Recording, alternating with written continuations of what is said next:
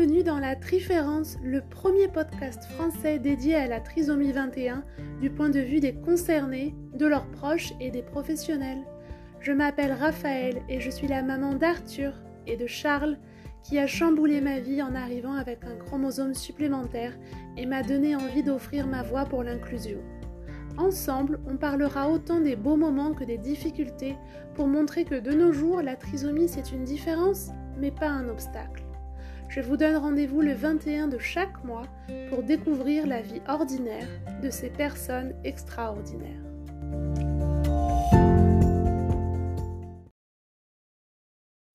Dans cet épisode, Elisabeth nous raconte l'arrivée de Christian, son fils, porteur de trisomie 21. Elle nous explique avec bonne humeur et réalisme ce que ce chromosome supplémentaire implique dans son quotidien de mère au foyer et conclut qu'il n'est pas si différent de celui d'une autre mère de famille, même lorsque la trisomie 21 s'invite dans la partie. Écouter Elisabeth parler du handicap de son fils, c'est comprendre à quel point la trisomie ne fait peur qu'aux gens qui ne la connaissent pas. Tout de suite, découvrons son histoire extraordinaire. Bonjour Elisabeth, merci beaucoup d'avoir accepté de partager ton histoire extraordinaire avec nous. Peux-tu, s'il te plaît, te présenter et nous présenter la personne extraordinaire avec laquelle tu vis? Alors bonjour, je m'appelle Elisabeth, j'ai 30 ans. Euh, donc je suis mariée avec Jean-Philippe depuis 5 ans. Euh, Gabriel et Christian sont arrivés en avril 2018, donc Christian avec une trisomie 21. Et Maxence nous a rejoint il y a un an, en décembre 2020. Et donc vous avez découvert la trisomie de Christian à la naissance, c'est ça? Ou pendant la grossesse? Alors, on n'avait pas fait les tests, euh, c'était un choix personnel de ne pas faire les tests de dépistage en début de grossesse, surtout que vu la grossesse gémellaire, tout de suite on était au stade de test un peu plus, euh, voilà, c'était pas les tests de base. Euh, donc, et peu importe, de toute façon, nous ça nous, ça ne changeait rien à notre volonté de, les résultats n'auraient rien changé à la volonté de poursuivre ou pas la grossesse. Et en fait, tout se passait très bien. Et à sept mois, on a découvert une cardiopathie chez Christian qui était passée inaperçue jusque-là. Et dans la foulée, vraiment tout de suite, euh, dans la demi-heure, on m'a emmené faire une amniosynthèse parce que c'est souvent associé à des anomalies chromosomiques. 48 heures après, on avait les résultats qui annonçaient la trisomie 21. Ah oui, ça a dû être euh, un sacré choc à 7 mois, dis donc. Ouais. Et donc la question ne s'est pas posée entre poursuivre et interrompre la grossesse de votre côté, c'est ça? Pour nous, non, on savait qu'on allait continuer la grossesse euh, quel que soit le résultat. Euh, mais euh, effectivement, la gynécologue, euh, tout de suite, juste après nous avoir annoncé le résultat positif à la trisomie 21, elle nous a proposé, enfin, elle nous a appris qu'on pouvait interrompre si on voulait la grossesse spécifiquement pour Christian. Donc ça s'appelle une interruption sélective de grossesse dans le cas de, de grossesse multiple. Et donc nous, tout de suite, Jean-Philippe lui a dit que, non, on, continuerait la grossesse. Et puis, elle nous a demandé aussi de réfléchir si on voulait savoir pour Gabriel. Et puis, dans le cas où ça serait aussi positif, euh, donc elle nous a redit euh, euh, de réfléchir à la suite qu'on voulait donner à la grossesse. Donc, nous, on a redit que qu'on on allait continuer, quel que soit le résultat j'avoue que le week-end, on a, c'était un vendredi, le week-end, on a un petit peu hésité à faire l'amniosynthèse pour Gabriel, et puis en fait, euh, très rapidement, on s'est dit bon, un ou deux trisomiques, euh, voilà, ça changera pas, donc on voulait pas, euh, on voulait, enfin, le handicap était là, voilà, c'était un fait, et on voulait pas prendre le risque par rapport à une deuxième amniosynthèse, donc on a, et puis vraiment, Gabriel, pour le coup, il y, avait rien du tout qui indiquait une possible trisomie. Donc, euh, donc on, a, on a laissé tomber pour Gabriel. Et euh, mais voilà, ce qui nous a vraiment choqué suite à l'annonce, en fait, c'était pas vraiment la trisomie 21 en tant que telle, euh, mais vraiment le, le, fait de découvrir qu'on pouvait interrompre la grossesse à ce stade-là et même en fait jusqu'au terme. D'accord. Et surtout pour un seul des deux, du coup. Oui, mmh. voilà. Ouais. Et suite à ce choix-là, est-ce qu'ils ont été bienveillants vis à -vis de vous? Alors, euh, la gynécologue qui me suivait dans le service de grossesse à haut risque, oui. Oui, oui, parce qu'en fait, à partir du moment où on lui indique qu'on poursuivait la grossesse, je veux dire, elle était, euh, elle était normale. Hein. Aux échographies qui ont suivi, après, elle, voilà, elle, quand on voyait Christian, elle disait ah bah coucou toi. Enfin voilà, elle, elle était vraiment, non non, elle était vraiment tout à fait, tout à fait.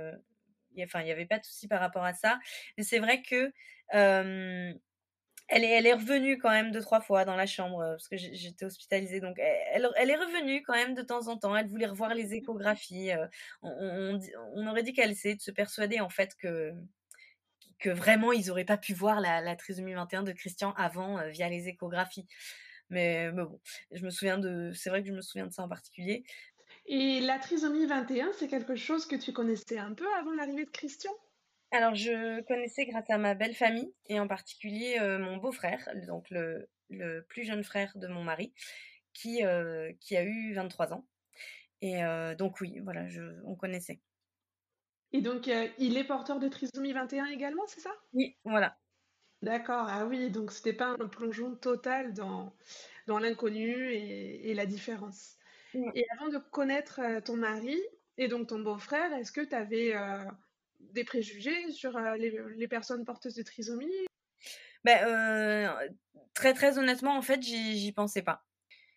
En fait, euh, je pense, je crois que dans ces cas-là, on pense toujours que ça tombe chez les autres et on se sent pas spécialement concerné en fait jusqu'à ce que personnellement on y soit confronté. Donc pour moi, c'était pas que c'était pas une question, c'était que voilà, je savais qu'il y avait des personnes avec trisomie 21 sur Terre et mais voilà, alors oui, oui, très probablement que j'avais le cliché de, personnes euh, qu'on peut percevoir comme moins intelligentes ou voilà, qui qui sont pas forcément euh, euh, plus débrouillardes que d'autres. Enfin donc oui, non, très très honnêtement, en fait, j'y pensais pas. Pour moi, c'était pas voilà, c'était pas mon problème. Est-ce qu'il s'agit d'une trisomie héréditaire qui se transmet dans votre famille ou c'est le total hasard? Non, non, euh, pour mon beau-frère comme pour Christian, c'est une trisomie 21 libre et homogène. Donc, euh, c'est le hasard. D'accord. Donc, euh, pas de probabilité plus que pour quelqu'un d'autre. Mmh. Et comment se sont passées les dernières semaines de grossesse après cette annonce choc? Alors, au moment de l'annonce, donc j'étais hospitalisée parce que Christian avait un problème d'alimentation in utero, qui a priori n'avait rien à voir avec la trisomie 21. Donc, je suis entrée à l'hôpital le 12 avril. Le, lendemain, on avait les résultats pour la trisomie 21. Et après ça, bah, on, surveillait régulièrement. Tous les matins, j'avais un monitoring pour surveiller les, rythmes cardiaques des bébés. J'avais une échographie tous les, tous les 2-3 jours pour surveiller le problème d'alimentation de Christian. Ça allait plutôt en s'améliorant. Et puis, en fait, le lundi 23 avril, la situation est revenue à celle d'avant l'hospitalisation. Donc en fait, ils ont décidé de me déclencher par césarienne le lendemain.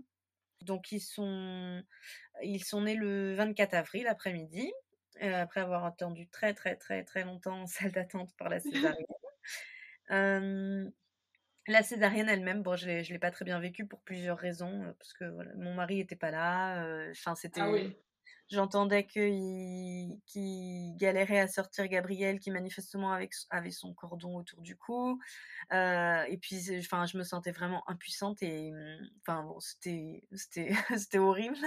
Et, euh, et puis, en fait, donc, Gabriel, ils l'ont emmené tout de suite euh, en salle de soins pour avoir, parce qu'il avait des soucis de respiration à la sortie. Et après, j'ai entendu que Christian euh, se présentait tout de suite vers la sortie.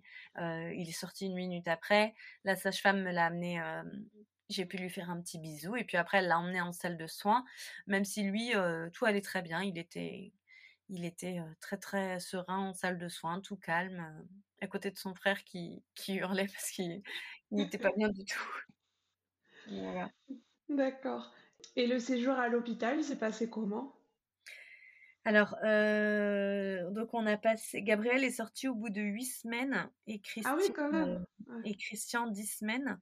Euh, le séjour à l'hôpital, c'est long, ça paraît interminable, c'est pas toujours fort, mais en fait, quand j'y repense maintenant, c'est pas c'est pas du tout un mauvais souvenir.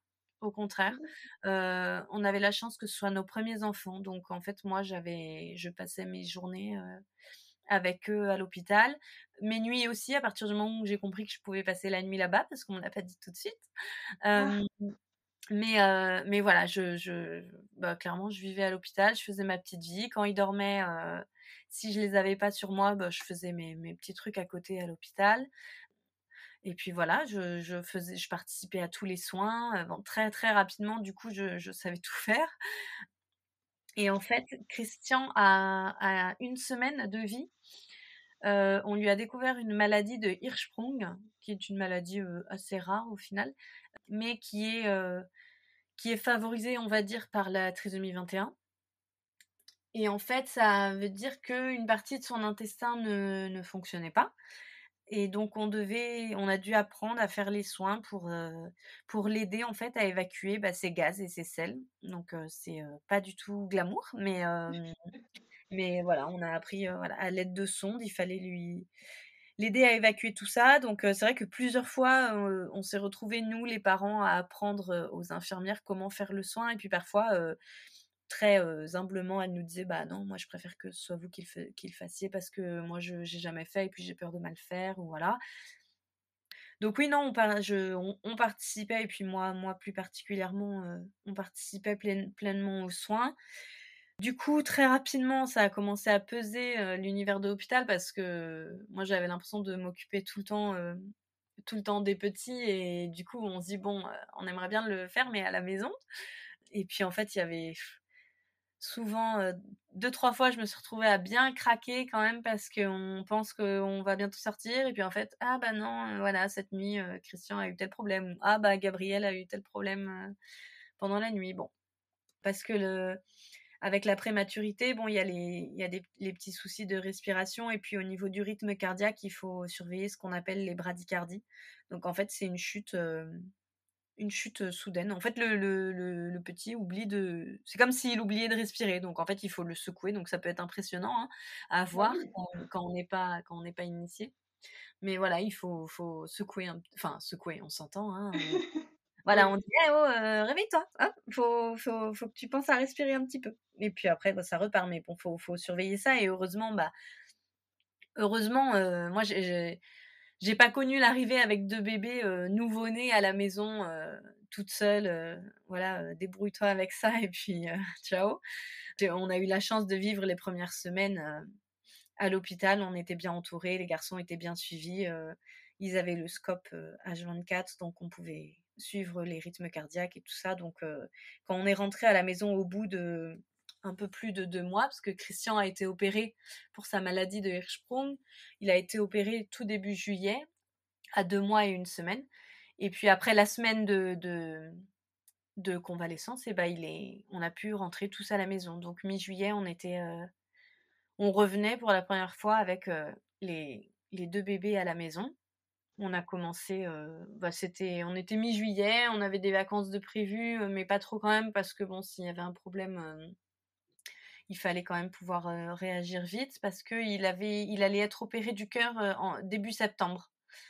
Et tant que le cœur n'était pas opéré, on nous avait dit que peut-être que l'intestin rejouerait un peu des tours. Et ah effectivement, effectivement, le mois d'août, on est allé deux fois aux urgences parce que bah, on était inquiet. Soit parce que Christian restait très ballonné, soit parce qu'on avait l'impression que qu'il était très douloureux et du coup bah on l'a emmené et effectivement la deuxième fois fin août quand on l'a emmené la deuxième fois effectivement il, avait refait un, petit blocage en fait au niveau de l'intestin et donc ça lui faisait très mal. Donc à l'hôpital ils nous ont bah ils l'ont ils l'ont ils l'ont vidé. Et, euh, et après on est reparti à la maison de nouveau avec des sondes parce que après l'opération bah il arrivait à à faire ses selles tout seul, donc on avait abandonné les, soins, il n'y avait plus besoin de les faire. Mais après le passage en septembre, bon bah on a, on a repris euh, les soins avec les sondes pour l'aider, et puis après il a été opéré du cœur début septembre. Ça s'est très très bien passé, on a eu cette chance que tout se, tout oh, se passe très bien. Et puis euh, après on a, euh, il est sorti pareil au bout d'une petite semaine, et, et voilà, tout se passait très bien. Il s'est remis, il a il s'est mis à, bien téter correctement parce que avant ça, la cardiopathie, ça lui posait un peu de soucis pour téter. Donc là, à partir de, son retour de l'hôpital, je les allaitais tous les deux en même temps. Et voilà, ça se passait bien. Et puis après, au bout d'un mois après sa, son opération du cœur, on on n'a plus besoin de, l'aider avec les sondes. C'est redevenu tout normal. Effectivement, une fois que le cœur a, été opéré, il était tout, tout bien, en, bonne santé. Super. Est-ce que tu dirais que quand ils étaient bébés, petits, ils étaient différents ou ils avaient juste les mêmes besoins de bébés normaux, quoi? Alors oui, bah oui, clairement, bah, mis à part le, problème spécifique de Christian pour les, les, soins particuliers, oui, non, c'était c'était pareil, si ce n'est que Christian, il buvait plutôt mon lait au biberon parce que, comme je dis, le, la tétée, pour lui, c'était trop fatigant et c'était pas vraiment efficace. Donc, je, je tirais mon lait consciencieusement toutes les trois heures et puis je, Gabriel, bah, il alternait soit, soit biberon, soit sein. Et puis Christian, il avait toujours de mon lait au biberon. Donc je les nourrissais, on les baignait, ils jouaient, on les promenait. Enfin, non, non, ils ont une, une vie normale de, jumeaux. Et trois ans et demi plus tard, ils sont très différents l'un de l'autre ou ils partagent beaucoup de points communs? Alors au quotidien, bah, ils, non, ils sont pas si différents que ça. Hein. Ils ont le, le même rythme de vie, ils mangent, ils dorment, voilà, ils vont à l'école. mais en, donc, en caractère, oui, non, on commence à voir quand même une différence. Christian, il, typiquement, il va être beaucoup plus câlin, par exemple, à venir se blottir, à faire un petit câlin, voilà. Gabriel, il est un peu plus débrouillard, si on peut dire, et indépendant. Même si Christian, là, est de plus en plus, il veut, il veut faire tout seul, il veut, ou alors il veut que ce soit son frère qui lui fasse. Hein. L'autre jour, je voulais lui ouvrir sa danette. Non, non, il a râlé pour que ce soit Gabriel qui lui ouvre sa danette. et, Gabriel, oui, Gabriel, il a aussi évidemment besoin de, de ces petits moments tendresse et câlins. Mais bon, en fait, ils sont. Oui, ils sont différents en caractère parce qu'ils sont deux, petits garçons. bah, chacun petits, ils sont deux individus à part entière, et puis chacun avec ses particularités. Mais au, final, ils ont le, même, ils au final, ils ont la même vie, quoi. Ils ont le même rythme de vie. Et ils s'entendent bien ensemble, tous les deux? Alors, on a très très envie de dire un grand oui. comme tous les frères, ben, on a des, des des disputes des envies de meurtre aussi, je crois un petit peu. Euh, voilà. Gabriel, il a, il a du mal à ce qu'on lui dise non. Il se frustre très vite, donc dès que Christian ne veut pas jouer avec lui, bon bah Christian a intérêt à courir très vite ou alors à vite aller chercher un parent pour se défendre. Mais non, oui, ils, sont mignons, ils jouent bien, ils restent quand même vraiment très complices ils jouent avec les mêmes jeux, c'est aussi un problème parce que du coup ils se les disputent et on n'a pas non plus tout en double parce qu'on essaye aussi de leur apprendre à partager. Oui non bah c'est je pense que c'est une je pense que c'est vraiment une relation de frères complètement normale. Si ce n'est que voilà Christian il parle pas encore donc il y a, des petites particularités par rapport à ça mais ils sont non ils jouent ensemble ils font ils font tout ensemble et en même temps, ils savent aussi faire des choses séparément. Et avec leur petit frère Maxence? Dans l'ensemble, ça va, ils l'aiment beaucoup, mais bon, bah voilà, qui aime bien châtie bien, donc il l'embête aussi de temps en temps.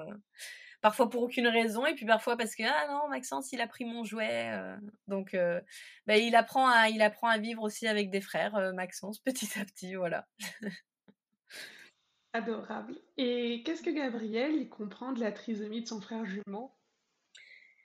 Alors, on lui. Il sait qu'il a une trisomie 21, et notamment, il sait que c'est pour ça, par exemple, que. Enfin, que c'est à cause de ça que, que Christian ne parle pas encore, même si c'est pas. Enfin voilà, nous, dans notre cas particulier, à trois ans et demi, Christian n'a que quelques mots dans son vocabulaire, même s'il arrive très bien à se faire comprendre autrement. Mais, mais voilà, le fait est que Christian ne, parle pas encore, ou alors il fait les choses un peu plus lentement, ou alors il, faut lui répéter deux fois quelque chose posément pour qu'il comprenne. Et puis l'autre fois, moi, nous, c'est vrai que ça arrive de temps en temps qu'on dise, bah, tu sais, Christian, avec, avec sa trisomie 21, il a besoin que, qu'on l'aide à faire ça, ou alors, ou alors bah, on lui dit, il faut, il faut que tu lui expliques calmement et gentiment, et après, il va comprendre, et, et voilà. Mais hier, Hier, par exemple, il, il insistait très fortement pour que Christian fasse quelque chose, je sais plus quoi, et en fait Christian le faisait pas, et, j'entends Gabriel, mais Christian, tu comprends pas avec ta trisomie. Donc voilà, c'est ce genre de, de, petites remarques euh, qui sont. Mais sinon, non, sinon on en, on en parle, enfin, on n'en parle pas plus que ça. On, va en parler quand il y a besoin de parler ou quand Gabriel pose des questions. Euh, parfois, c'est vrai qu'il nous dit que Christian est plus petit en taille. Alors, euh, c'est arrivé là en début d'année, il, parlait, il disait beaucoup à ah, Christian, il, peut pas faire ça parce que c'est un bébé ou Christian, non, t'as pas le droit de faire ça parce que t'es petit. Enfin, donc on lui explique, bah non, il, a, il a le même âge que toi. Tu sais, vous êtes des jumeaux, vous êtes pareils, mais euh, c'est vrai que bah il a des jambes un peu plus petites parce que il a une trisomie 21, donc il, grandit un petit peu moins vite que toi, mais mais voilà, on lui explique que, au final, il, va, il, va apprendre petit à petit à faire les mêmes choses que lui et que, et que ça ne l'empêche pas de faire telle ou telle chose. Et Christian, est-ce que vous lui en parlez de sa trisomie 21 bah, du coup, il est là, euh, enfin, quand on en parle à, Gabriel, il est là, il entend. Après, euh, déjà que Gabriel euh, je pense que Gabriel n'est pas tellement en mesure de comprendre tous les tenants et aboutissants de, ce qu'implique la trisomie 21. Alors bon, je pense que du coup, Christian, Christian encore moins, mais ça arrive que... Mmh, bah, ça arrive parfois, si quand, quand il râle ou qu'il veut pas faire quelque chose ou qu'on voit qu'il veut pas faire l'effort de, de, faire quelque chose, bah on lui dit, ah, ça arrive qu'on lui dise, ah, bah, allez, c'est pas parce que tu as une trisomie 21 que, que tu peux pas faire ça ou que tu, ou que tu dois réagir comme ça, quoi. en fait, on essaye de, on essaye de les éduquer vraiment, vraiment pareil et on essaye de ne pas faire de traitement de faveur pour l'un comme pour l'autre et voilà on essaye de leur faire faire les, les choses ensemble et, Christian on va lui bah on lui dit, enfin voilà, on, en parle après, comme il n'y a, a pas d'échange par rapport à ça, bon bah voilà, on, en parle après. Qu'est-ce qu'il comprend de ça euh, On ne sait pas forcément, mais, mais voilà, nous au quotidien, on essaye de, de faire en sorte en fait que la trisomie 21 ne, soit pas un frein à, à, ce que Christian puisse progresser et, et, faire les choses comme son frère. Et je pense que c'est ça qu'il faut retenir. Dis-moi, est-ce que pour la seconde grossesse, vous avez fait des tests génétiques plus poussés pour déterminer cette fois s'il y avait une trisomie 21 encore? Non, du tout. On n'a rien fait parce que, bah, comme pour les jumeaux, en fait, ça nous, ça nous importait pas. Pour nous, euh, le, la découverte d'un handicap et en particulier et surtout la trisomie 21 n'a jamais été question de. Enfin, on, s'est toujours dit qu'on poursuivrait euh, les grossesses euh, quoi qu'il arrive. Et du coup, non, on n'a pas cherché à faire de, de, tests particuliers. Moi, tout ce qui m'importait, c'était que le petit soit en bonne santé, parce que pour nous, la, pour nous, la trisomie 21, enfin, c'est pas une maladie, c'est une, c'est une condition. Euh, et du coup, euh, là, euh, Maxence. Alors, par contre, oui, par contre, j'ai eu des, j'ai fait faire des, des échographies cardiaques pour Maxence in utero. J'en ai eu deux pour vérifier, parce que vu qu'il y avait un, un, antécédent de cardiopathie dans la fratrie, pour les prochaines grossesses, il faut faire des... Mmh, enfin, pour, pour les grossesses qui suivent, il faut faire des, des échographies pour vérifier au niveau du cœur. Et là, tout allait très bien. Donc, en fait, accueillir un deuxième enfant porteur de trisomie 21, tu t'en sentais capable? Oui, oui, oui. En tout cas, ça me, ça me faisait pas peur. Et parce que, parce que oui, enfin, Christian, quand on le voit, on moi, j'ai, perso, j'ai qu'une envie, c'est de lui faire un petit bisou, de lui, de lui squeezer ses petits bras moelleux, euh, parce qu'il a, il fait encore un peu grand bébé. Euh, mais même si, il, ouais, il est vraiment dans la transition entre grand bébé et petit garçon, Christian, donc. Euh, mais non, oui, non. Après, vraiment, on. L'idée d'accueillir un deuxième enfant porteur de trisomie 21 ne nous effraie absolument pas. Mais après, euh, faut être réaliste. Au niveau des statistiques, c'est quand même aussi très très rare. Euh, ça peut arriver, attention, mais euh, c'est quand même très très très rare d'accueillir, enfin d'avoir plusieurs enfants en trisomie 21 dans la fratrie, en dehors de, problèmes génétiques, on s'entend. Là, nous, c'était une trisomie 21 libre et homogène. Bon, bah voilà, au niveau des statistiques, on n'avait pas beaucoup de chance d'avoir un, un, deuxième enfant porteur de trisomie 21. Et puis, dans tous les cas, aux échographies, pour le coup, il y avait vraiment pas de, signes euh, alarmants. Donc, euh. Très inspirant. Et donc, euh, ils sont rentrés à l'école, c'est ça, en septembre dernier, en maternelle? Oui. ça s'est bien passé, oui, ça se passe, ça se passe très bien. au début, on les avait mis dans l'école publique à côté de chez nous. Il avait une AESH à, temps complet en plus. Mais en fait, très rapidement, on a senti que la trisomie 21, c'était pas forcément très très bien accueilli. ou en tout cas que, que ça faisait peur. Donc il y a eu beaucoup, il y a eu des choses de mise en place et on sentait que, les efforts étaient faits, si vous voulez, mais on avait l'impression que, que l'envie n'était pas forcément là. Donc très rapidement, en fait, au bout de deux semaines, on a pris la décision, parce qu'on avait beaucoup hésité en plus cet été avant l'inscription. Mais finalement, au bout de deux semaines, on a pris un rendez-vous dans une école privée qui est un petit peu plus loin, mais, mais où on savait qu'il y avait déjà au moins un enfant porteur trisomie 21 en maternelle. Et du coup, on a pris rendez-vous, ça s'est très très bien passé. Et là, pour le coup, on, a senti Christian vraiment, vraiment bienvenu et, sans aucun problème. Dans la foule, enfin, juste avant qu'il rentre dans la nouvelle école, c'est la maîtresse qui nous a contactés pour nous proposer de, venir un peu dans la classe et, qu'elle puisse rencontrer les garçons. On la sentait hyper, hyper, vraiment très bienveillante et, complètement accueillante à 100% de Gabriel comme de Christian. Et du coup, on s'est senti vraiment soulagé en fait. On s'est dit, bah, pour Christian, c'est peut-être mieux. Et on savait qu'il allait faire les mêmes activités, parce que dans l'autre école, on avait vu une ou deux fois que bah, il était mis de côté pendant l'activité parce que la maîtresse estimait que Christian pouvait pas suivre l'activité, donc elle le mettait à la pâte à modeler à côté. Bon, voilà, c'est nous on, on pense pas on pense pas que c'était que c'est la, la, meilleure façon pour Christian aussi d'apprendre tout simplement. Si on, si on lui montre pas comment faire, il, il, va pas il va il y a peu de chances qu'il devine de lui-même comment faire, hein, comme pour n'importe quel autre enfant. Donc ils ont fait leur rentrée mi-septembre dans la nouvelle école et ça se passe très très bien. Alors pour le coup, le point négatif c'est qu'il n'avait plus d'AESH. Mais encore une fois, la, maîtresse, la maîtresse et la TSEM euh, étaient vraiment, enfin, nous, nous l'ont jamais fait sentir négativement. Euh, elle nous le disait, bah oui, c'est, c'est, c'est, oui, c'est fatigant et oui, il faut avoir l'œil sur lui parce qu'il va faire ci, il va faire ça. Mais elles nous l'ont jamais fait sentir comme un reproche. Euh, elles nous ont jamais fait sentir coupables. Enfin, vraiment toujours dans la bienveillance.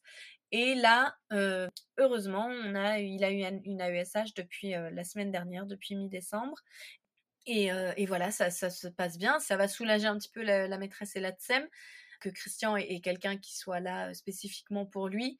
Et puis pour lui aussi, ça va être, ça va être bien parce que même si mmh, ils ont un petit cahier qu'on récupère chaque fin de semaine et puis on peut voir les, travaux qu'ils ont fait dans la semaine. Et puis on voyait que Christian bah il faisait son il faisait son, travail euh, comme les autres. Alors euh, de temps en temps la maîtresse écrivait bah là c'est moi qui ai collé parce que Christian avait du mal à coller donc j'ai collé. Mais voilà c'est on, sait que c'est Christian qui, participe quand même à l'activité et qui fait l'activité et qui répond aux questions euh, à sa manière, hein, parce que on rappelle qu'il parle pas. Mais voilà, il arrive à se faire comprendre. Lui, pour le coup, il comprend très bien. Donc euh, non, l'école, euh, l'école se passe bien. Et là, euh, je pense que ça va se passer encore mieux maintenant que qu'il a une AESH sur toutes les matinées. donc c'est une c'est une, AESH mutualisée. Donc ça veut dire que c'est pas à temps complet. Mais la directrice a réussi à, à faire que que la personne soit là. chaque matinée. Donc pas la matinée complète, donc c'est trois heures et demie d'école, ça va, elle va être là deux heures et demie ou, trois heures au mieux. Mais voilà, ça fait quand même quelqu'un tous les matins à l'école pour Christian, donc, donc on est très content. Oui, tout à fait, c'est super. Et donc tu dis, il parle pas, mais est-ce que il signe par exemple? Oui, oui, oui, il utilise. On a depuis qu'ils ont six mois, les jumeaux. J'ai, j'ai essayé de mettre ça en place bah, clairement pour Christian en fait, mais ça, ça a aussi servi à Gabriel parce que Gabriel, il a, on a vu la petite période de transition où il signait, même s'il s'est mis à parler rapidement derrière, et on a vu que ça lui a quand même servi aussi un petit peu, et puis maintenant ça lui sert aussi pour, pour comprendre son frère. une fois, c'était mignon parce qu'il disait ah Christian, il en veut encore parce qu'il voyait Christian qui faisait le signe encore. Donc et puis il est tout content quand, quand les gens voit que Christian parle avec le langage des signes. Alors Gabriel est tout content de montrer aussi qu'il sait faire les signes. Donc oui, on utilise, euh, on utilise la langue des signes. C'est vrai que je l'utilise de moins en moins parce que pour le coup, Christian comprend parfaitement ce qu'on lui dit. Et donc c'est vrai que moi, euh, prise aussi dans le quotidien, je, je pense plus à, signer tout ce que je dis parce qu'il me comprend, mais c'est vrai que lui, et, lui, il sait pour exprimer vraiment, je pense, 80% de, de sa pensée et de ses besoins. Il, connaît les signes, je lui ai appris les signes au fur et à mesure aussi. Parfois, je lui en apprenais des nouveaux, par exemple, quand il y a les, bah, le, problème de la propreté qui est apparu, bah, je lui ai appris les signes, voilà, toilette, pipi, caca, voilà. donc, au fur et à mesure, j'apprends aussi les signes. Je lui apprends de nouveaux signes, mais ça reste que bah, c'est frustrant pour lui parce qu'il surtout là, bah, trois ans et demi, depuis quelques mois, et on est dans la période d'opposition et de, de colère incomprise, la, la, préadolescence qui commence. Donc c'est vrai que c'est frustrant pour lui, et puis bah oui, aussi pour nous, parce que du coup on le voit râler et se rouler dans tous les sens et on comprend pas ce qu'il a. Donc quand on arrive un peu à, à le calmer et et à lui poser des questions, on finit par comprendre ce qu'il veut, mais bon, c'est vrai que la, la, parole se fait un peu, se fait un peu attendre et, et comme, comme une AESH à l'école, ça soulagera beaucoup quand il, quand il se mettra à parler. Oui, j'imagine. Et dis-moi, les jumeaux, souvent, euh, c'est une attraction dans la société. Est-ce que les gens, ils vous arrêtent souvent dans la rue pour parler euh, de l'un ou de l'autre?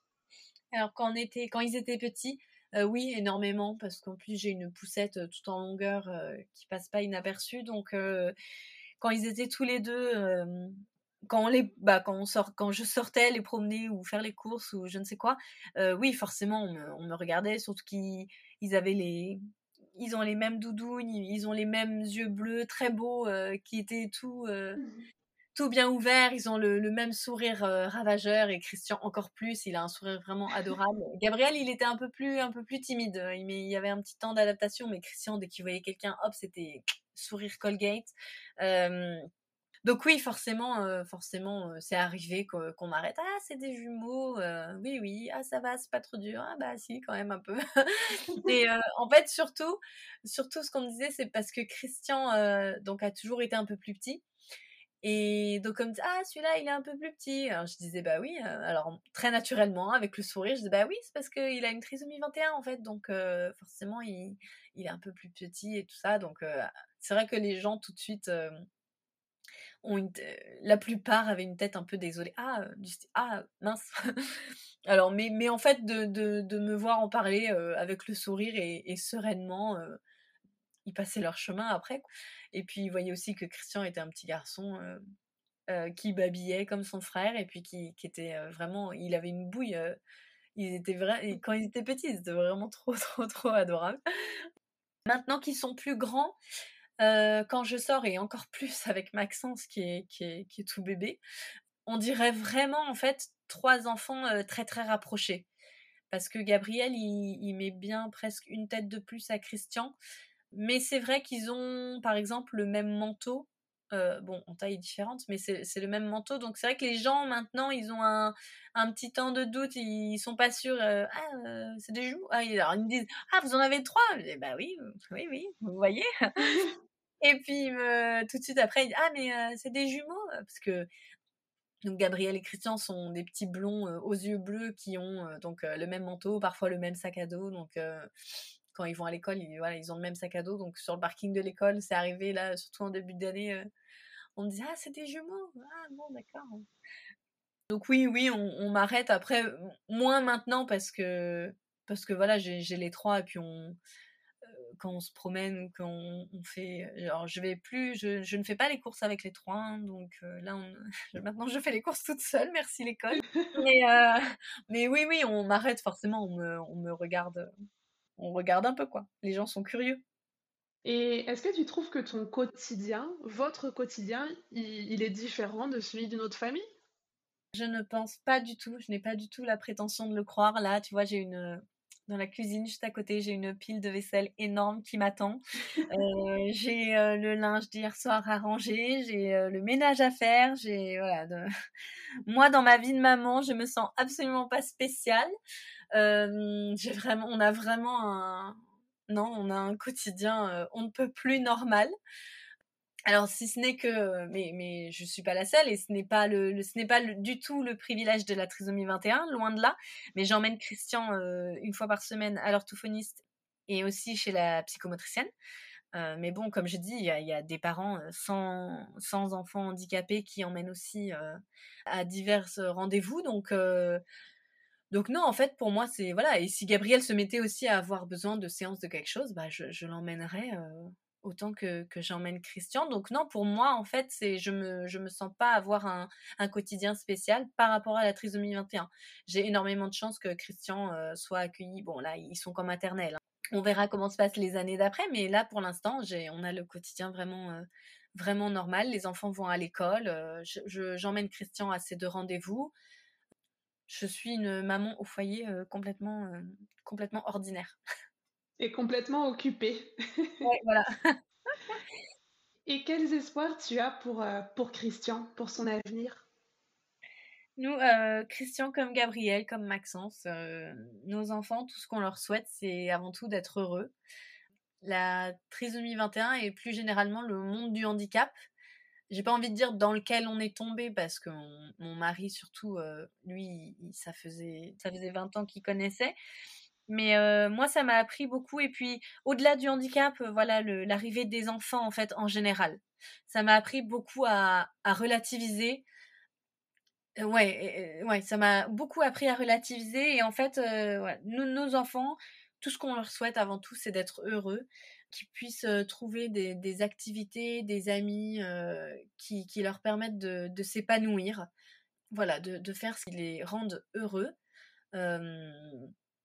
c'est pas parce que Gabriel n'a pas de trisomie qu'il va faire tel ou tel métier. C'est pas parce que Christian est, trisomique qu'il va devoir faire ci ou faire ça. Ou voilà. Enfin, on, essaye vraiment de, dire à nos enfants, c'est de faire le maximum, de faire de leur mieux pour pouvoir faire ce qu'ils auront envie de faire plus tard, tout en étant heureux. Voilà, ne pas oublier surtout de, bah, de, de, garder en fait cette joie de vivre et cette, cette part d'innocence des enfants et qui, puissent grandir avec ça.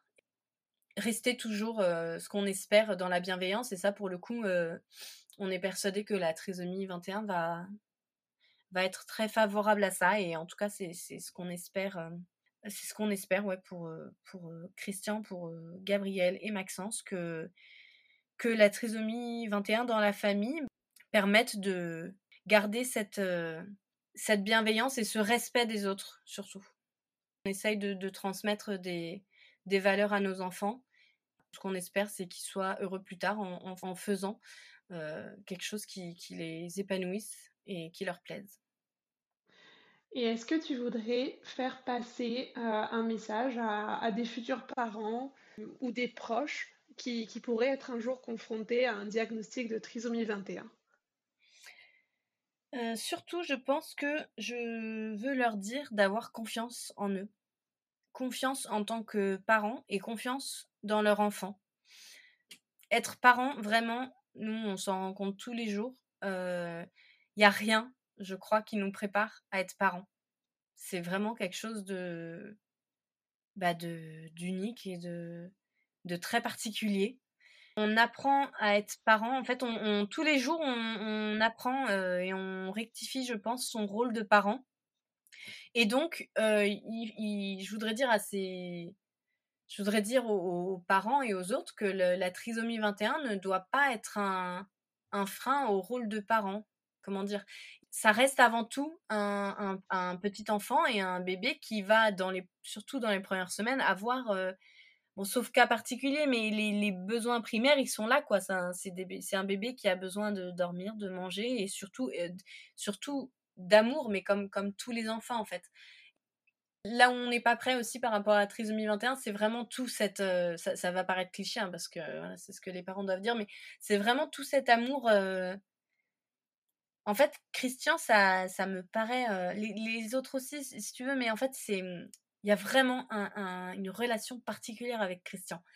Avec Christian, en fait, ça, ça paraît naturel, j'ai envie de dire. Ça, c'est vraiment, c'est difficile à expliquer, mais voilà, Christian, il, ben, c'est notre enfant comme Gabriel et Maxence, mais c'est vrai qu'il y a cette relation, il y a ce lien quand même un petit peu particulier, euh, grâce, pour le coup, je peux dire grâce à, la trisomie 21.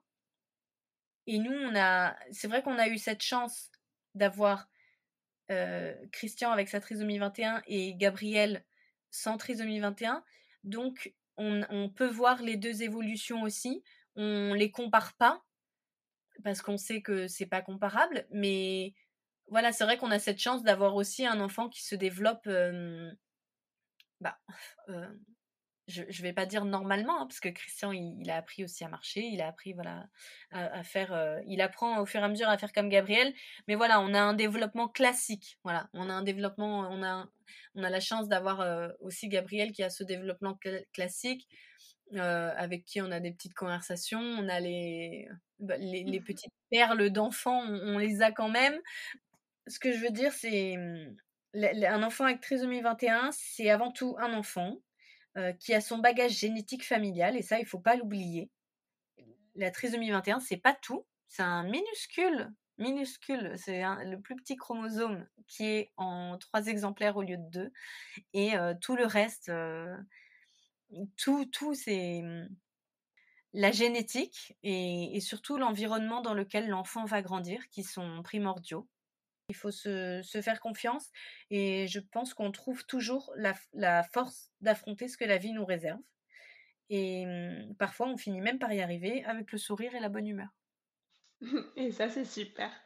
Merci beaucoup d'avoir répondu à mes questions et de nous prouver par A plus B que la trisomie, c'est parfois un peu d'organisation, d'après ce que j'ai compris, mais surtout beaucoup de bonheur. Merci beaucoup, Elisabeth. Au revoir. Merci à toi.